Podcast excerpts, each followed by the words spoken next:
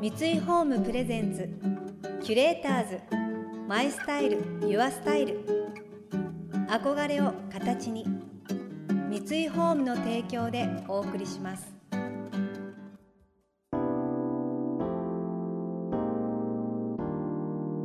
溢れる情報の中で確かな審美眼を持つキュレーターたちがランデブー。今日のキュレーターズは向井大地です。小泉智隆です。想像力を刺激する異なる二人のケミストリー。三井ホームプレゼンツキュレーターズ。マイスタイルユアスタイル。ナビゲーターは田中れなです。今日のキュレーターズはシンガーソングライターの向井太一さんとファッションブランド友小泉のデザイナー小泉智隆さん。自身のルーツであるブラックミュージックをベースにジャンルを超えた楽曲を制作する向井さんは先月1年半ぶりのニューアルバム「カラーレス」がリリースされたばかり。ファッションにまつわるコラムの執筆やモデルなど音楽以外の活動の場も広がっています。一方大学時代に制作した洋服がセレクトショップのオーナーの目に留まったことをきっかけにブランドを立ち上げた小泉さん。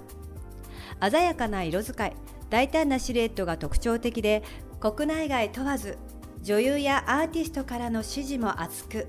カスタムメイドのコスチュームも多く手掛けています。これからの音楽ファッションシーンを担うお二人ですがその出会いも今のソーシャルシーンには欠かせないインスタグラムでした。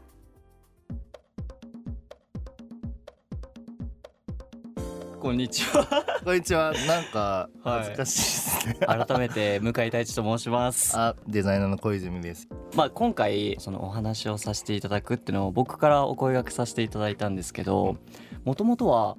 多分インスタグラムで、うんうん、あのともさんの作品をドレスの写真を見て、うんうん、めちゃくちゃなんかすごいファッションのこう爆発的な あのパッションというか、うん、なんかすごいワクワクしたのがあってで基本的にはあのウィメンズのドレスじゃないですか、うんうん、でもなんかそういうなんか視覚的に自分がインスピレーションというか刺激を受けて、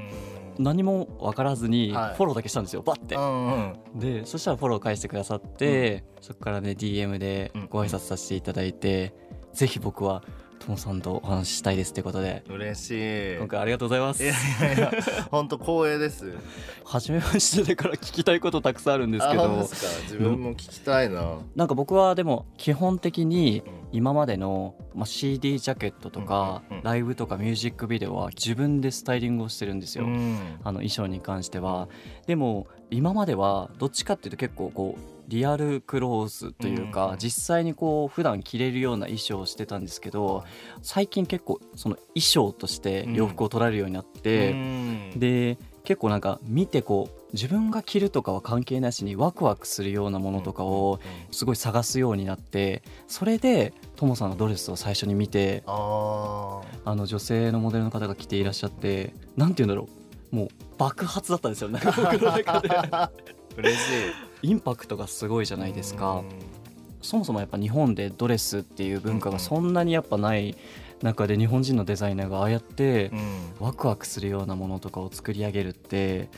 なんか素晴らしいなと思って。嬉しいそもそも最初のきっかけでああいういわゆるドレスを作るみたいなきっかけはどういったことだったんですか、あ自分はもともとまあ親とかがファッション好きだったんですけど、まあ、その作る方とかっていう人は周りにはいなくて、うん、でも中学生の時に、まあ、雑誌が結構好きだったんですよファッション誌。でまあメンズの、まあ、自分が着るものってまあ見るじゃないですかまず。はい、だからでもそれでも足りなくなって情報が、まあ、メンズ誌全部見てなんかその隣にある女性誌を見るようになって、うん。はい、でそしたらその時の、えっと、自分が14なんで十何年前のファッションショーのコレクションの写真オートクチュールとかそういう、はい、でそれを見て衝撃が走りもう声に落ちたというか、まあ、その時に、まあ、自分のキャリアの運命が決まったというか、まあ、そういう瞬間があったんですね。はいはい、まあ、そこから、まあ、ドレスへの憧れ。なんか大きいドレスすごい好きで。そうそこをめがけてやってきたし、まあ、今もやってるみたいなところですかね。じゃあ最初からこうみんなが着るような洋服ってよりは、うん、本当ショーピースみたいな、オートクチュールみたいなものを作ってみたいっていうのから始まったんですね。そうですね。自分の中で自分がやってることとかやりたいことがなんかどっちかっていうとエンターテインメントより？そう自分は最初のキャリアが衣装デザイナーで、はいはい、今も頼まれればやるんですけど、うんうん、ずっとあの歌手の方とかミリアさんとかやられてましたよね。あそうそうそうミリアちゃんとか、パフュームとか、まあ、いろんな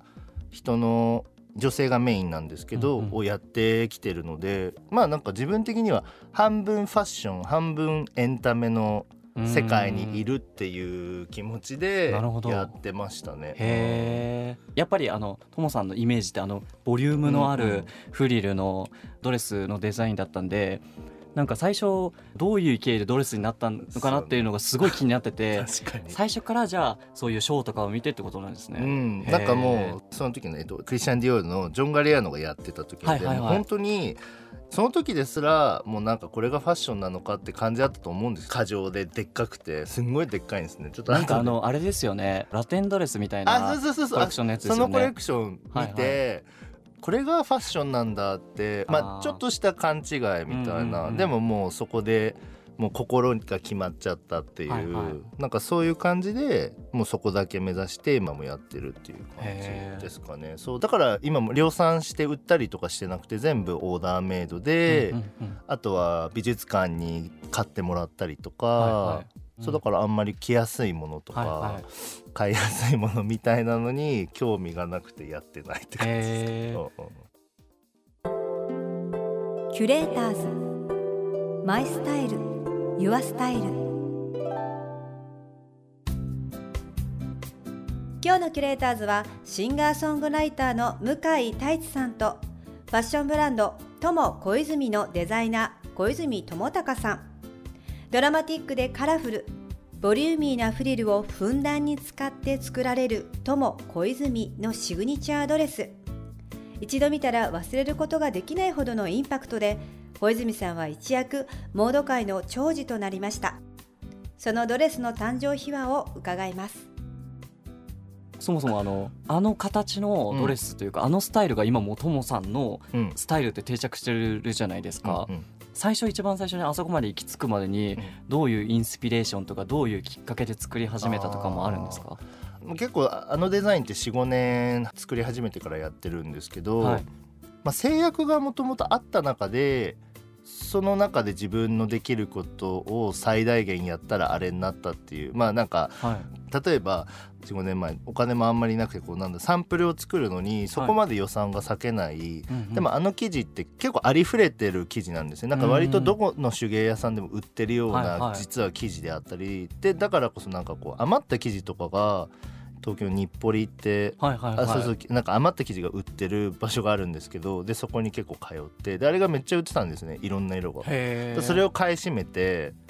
で生地はあるけどこれで可愛いものできないかなって考えた時にあのテクニックをまあいろいろ試行錯誤しながら作ってって感じですね。だから、まあ、全部の色があるわけじゃないしあとそれぞれの色も、まあ、限られた数量しかないんですよね。余ったものだから。だからこそそのなんだそのあるものを合わせて工夫するみたいな。なるほど、うん、じゃあもともとあのデザインが頭にあって素材を作ってとかではなくて。あ全然全然。へえそうそうですね。だから例えば自分が富豪のわかんないけど 富豪の子供とかで もう何でもしていいよはい何でも作ってい。くらでも使っていいよって言われてたらまあ多分あれはできないし、はいはい、なんか果たしてこう一個のテクニックに集中できたのかどうかも分かんないですね、うんうんうん、そうだから自由なだけがクリエイティビティを最大限にする条件じゃないのかなって確かに、うん、思います。条件がある方が自分は力を発揮しやすいですね、うん、あのスピーディーに。衣装の仕事も、やっぱりもともとテーマとか、もちろんその人の好みとか、そういうのがあるので、まあ、それに合わせてベストを尽くすっていうのをずっとやってきたからまあなんかそれに似てるのかへえ、なるほど。今後あれですか？着やすいものとか量産するみたいなのを作ろうみたいな気持ちはいまだにそんなにないって感じなんですね。あんまりないんですけどあでも企業とかブランドとコラボレーションして、実際にお店で売られるものを作る機会が何回かあって、はい、まあ、これからもあると思うんですけど、うんうん、まあ、そういう時に一般の人に買ってもらえたら自分は満足ですかね。なんかやっぱ流通とか生産とかってやっぱそれはそれでまた特別な知識がいるし、まあ、そこに自分は入りたくないけどやってもらえるならまあいいかみたいな、そういう感じで気楽にやってます。でもそれこそここ最近すごいコラボが目立つじゃないですか、うんうん、エミリオプチとか、はいはい、あとあれバッグ作ってるのってあ堺堺か。そうそう。なんか前にそもそもあのマーク・ジェコブスの店舗でやられた時も T シャツとかとドッキングさせてた新しいあの提案だなって思ったんですよ。なんかああいうすごいリアルな T シャツとかカットソー素材とフリルのものとの組み合わせみたいなのがちゃんとリアルに着れるようなものとして見えてじゃあ逆にコラボとかはありだなって感じなんですね。そうですね。なんか別のプロジェクトって感じかも。多分いろいろ試せる機会、相乗効果、まあ、ブラ他のブランドさんのいいとこと合わさって相乗効果が生まれて、面白いものがでも1回だけしかできないみたいななんかそういうのは、うん、楽しい。へなんか僕も結構あの楽曲提供とかすることがあって、うんうんうんそれに結構近いなって感じがしました。あじゃあ楽曲提供する時はやっぱ普段自分がやってることとは？ちょっと違いますね。逆になんか自分ではこの歌詞歌えないけどこの人に歌わせたら面白いだろうなとか。それめっちゃいい。そういうのはなんか面白さありますよね、うん、なんか普段ちょっと試してみたいけど普段からちょっとなんて頭の片隅にあるものを機会がある時に出すみたいな、確かに。キュレーターズ。マイスタイル Your Style.